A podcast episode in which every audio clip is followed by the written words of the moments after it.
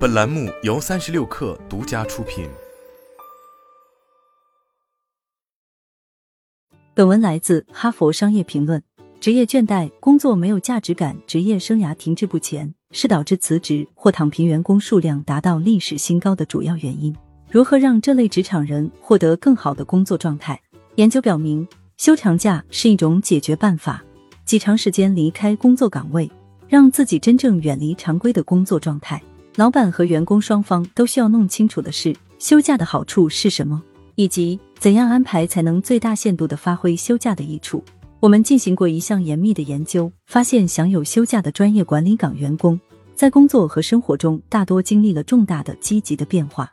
研究纳入的五十位受访对象分别就职于不同的私营企业、公共组织和非营利组织，包括咨询、设计、金融、医药、教育和技术等领域，工作地点全部位于美国。受访对象年龄介于二十到四十岁之间，男女数量相同，所有受访对象均持有大学本科学历。超过一半的人不享有带薪休假，自己为假期买单。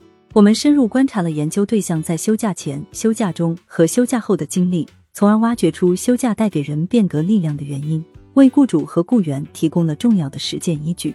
三种不同的休假类型：一、工作假期型。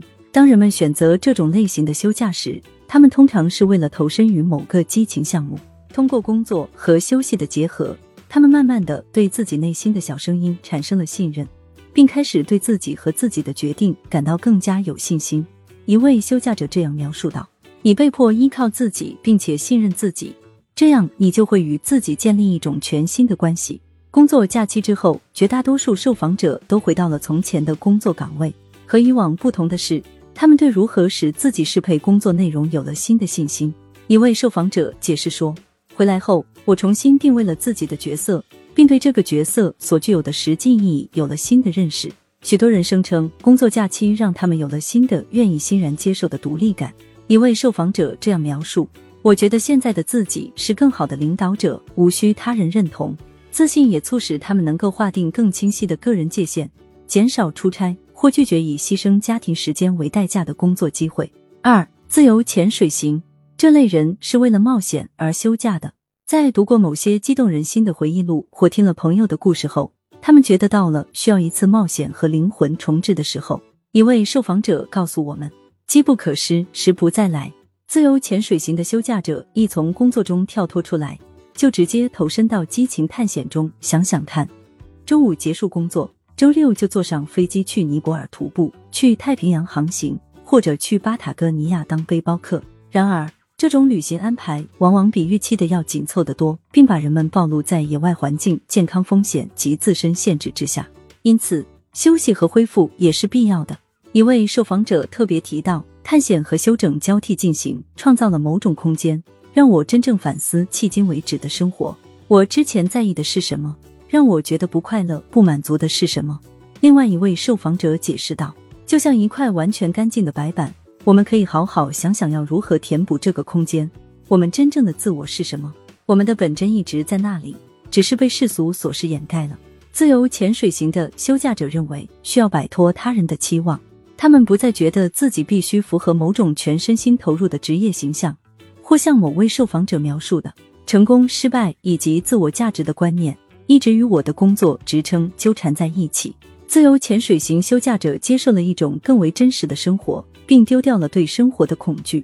大多数人回到之前的工作，但不是岗位工作本身。他们追求新的项目、新的安排、新的职位或新的雇主，更匹配自己的才能和价值观。三、闯关型，第三种类型最富有戏剧性转变。闯关型度假者没有被拽进某个项目或某趟冒险中，而是从不切实际的工作目标和有毒的企业文化中抽出身来。他们精疲力竭，心力交瘁，继续工作前途渺茫。休假是最后一搏。为了延长疗愈的时间，闯关型休假开始的很缓慢，睡懒觉，吃更健康的食物，重新与家人朋友建立连接。渐渐的，他们感觉越来越好，也越来越兴奋于争取更多的休假时间。像自由潜水员一样，他们大胆的走出去，挑战个人极限，发现自我，在世界各地攀登、潜水、冥想。一位受访者说道：“休假带来的改变是。”我能清楚的表达我想要什么，然后争取它。这种无畏精神对我而言是极其罕见的，非常有幸，现在的我也拥有无畏精神。但休假的意义并没有就此终了。有了新视角之后，他们越来越渴望将领悟付诸实践，像选择工作假期的人一样，闯关型度假者也着手进行非常规的工作。他们考取专业证书、打零工或争取交流机会，以寻找潜在的更好的职业选择。不过，与享受工作假期或自由潜水型假期的人不同，闯关型休假者很少回到他们原本的工作。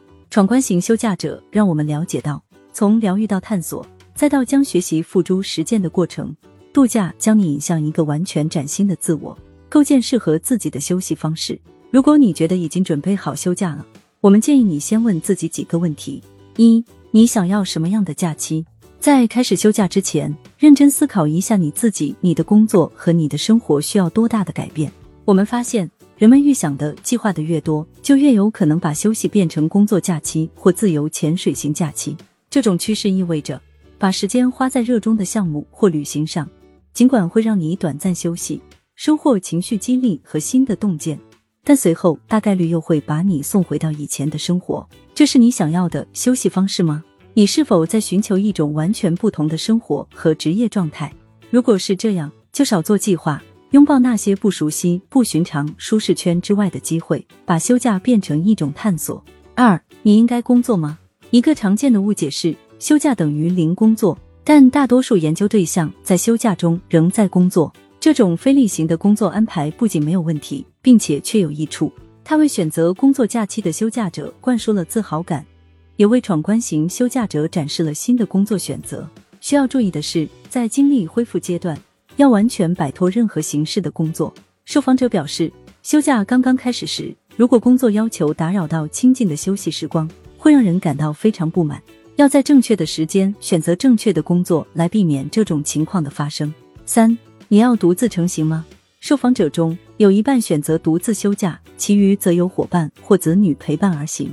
三类休假模式中，独自旅行的人不受他人意愿和需求的约束，创造了更多的空间进行探索和工作。因此，独行者收获了更多的自我清晰感，变化也更大。但单独行动也意味着你未必能得到他人的支持和意见，也没有时间去探索和建立与他人的连接。对一些人来说，会用的方法亲测最佳，这样可以有意识的把与他人共处的时间和独自冒险的时间分开。如果你所在的企业目前提供或正考虑提供员工休假，请记住以下几点：一、让休假成为双赢，无需拐弯抹角。有一种风险是，一位优秀的员工休假了，可能就不会再回来了。但雇主的行为对员工休假后离职的决定有惊人的影响力。我们想强调的是。如果休假是员工的最后一搏，那他们返回岗位的可能性最小。他们不是被某种惊险刺激的临时冒险吸引住了，而是被无法继续的工作内容推出来了。由于职业倦怠率处于历史新高，而企业又在艰难摸索有效的干预措施，因此休假可被视作相对容易实施的预防性投资。如果你能在员工崩溃之前安排好休假，那么大多数人在重回岗位的时候都会焕发出新的活力。